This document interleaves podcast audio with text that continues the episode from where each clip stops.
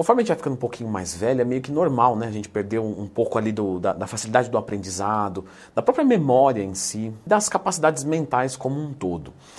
E aí eu vou falar no vídeo de hoje então sobre a fosfatilserina. Já clica no gostei, se inscreve no canal, porque a promessa é que ela dá uma melhora desse processo de cognição e de memória. Claro que a gente tem que começar aqui falando o seguinte, tá, pessoal?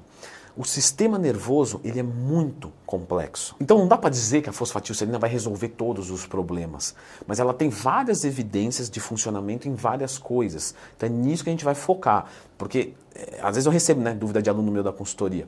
Ah, Leandro, eu tô com um problema X, vou tomar tal. Mas você fala, meu, calma, o sistema nervoso ele é complexo. Inclusive, eu já fiz vídeo aqui no canal sobre coisas para melhorar a performance mental, tá? Então, sempre que tiver qualquer dúvida, lembra de procurar dentro do Twin Mais Tema. Bom, o que é a fosfatilserina? Ela é um fosfolipídio essencial, porque ela faz parte das membranas celulares. E ela tem um papel fundamental na formação do neurônio. Quando a gente vai pegar né, a membrana celular, a gente vai analisar que nessa, nessa camada externa dela, na verdade tem uma dupla camada fosfolipídica, ou seja, são lipídios, né, gordura mesmo, só que com uma cadeia de fosfato anexada, por isso que é fosfolipídio. E todo esse sistema, que eu não quero entrar tanto em biologia celular porque não faz sentido, ele vai ajudar a fazer o contato do meio interno com o meio externo da célula. E aí a fosfatilserina ela fica nessa parte interna e ela é encontrada principalmente na parte cerebral. Por isso que uma deficiência de fosfatilserina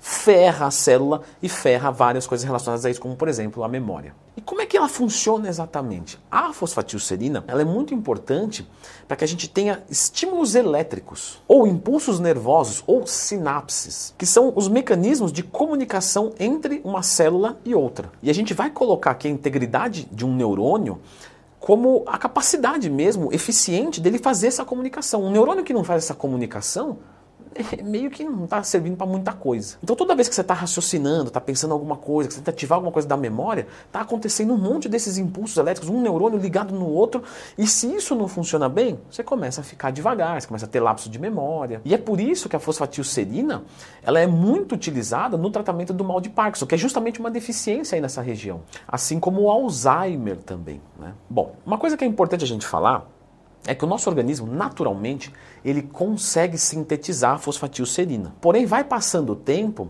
a gente vai perdendo essa capacidade, como, como de um monte de coisas. Isso somado a uma deficiência alimentar também, né? Porque a gente consegue encontrar ela através da alimentação. E normalmente a gente vai encontrar mais nas fontes de proteína, né? Na carne bovina, nas aves, nos peixes ou no feijão branco, porque na, na, na, nas coisas vegetais a gente também tem. E aí, obviamente, o ser humano conseguiu isolar ela né, e fazer um suplemento alimentar para que a gente consiga uma quantidade maior. Então vamos falar dos papéis dela?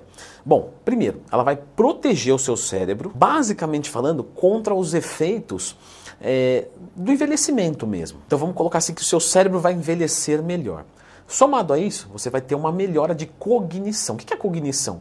É o raciocínio, é a memória, é o aprendizado, é o raciocínio lógico, né? aquela, aquela inteligência, seja ela física, mental, espacial, emocional. Ela consegue diminuir também não o estresse, né? Porque vai diminuir o estresse. A pessoa toma ela e o meu chefe cala a boca. Não.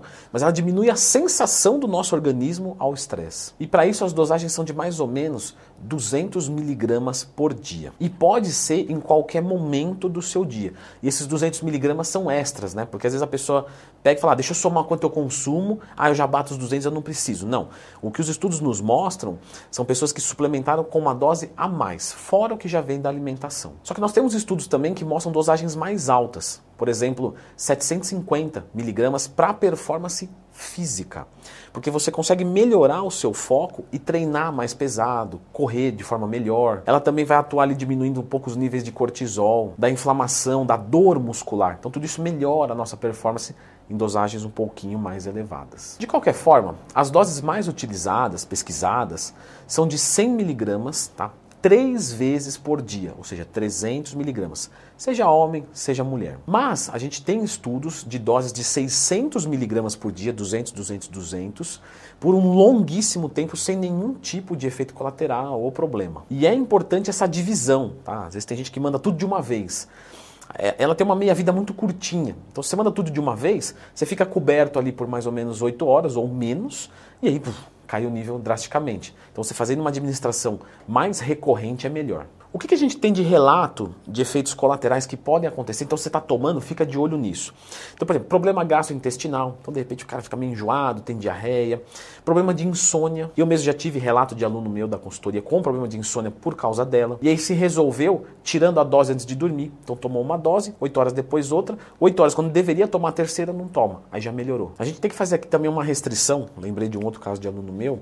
Em relação a uma medicação que se chama heparina. Que ela é um anti anticoagulante, ela reage mal. Então, caso você esteja tomando alguma medicação dessa, não pode colocar sem consultar o seu médico a fosfatilcerina. Tem outros medicamentos, por exemplo, para asma, com aqueles medicamentos anticolinérgicos, tá? Também tem uma relação ali. Ou seja, você toma qualquer medicamento que mexe com acetilcolina, não pode tomar sem consultar o seu médico. Certo? Agora, uma outra coisa que me perguntam muito no Instagram, a qual abro caixinha de perguntas todo dia, se quiser me mandar uma dúvida, arroba Leandro Twin, é em relação ao piracetam e a melhora cognitiva dele. E é bem legal, eu vou deixar a indicação desse vídeo aqui sobre o piracetam. Deem uma conferida.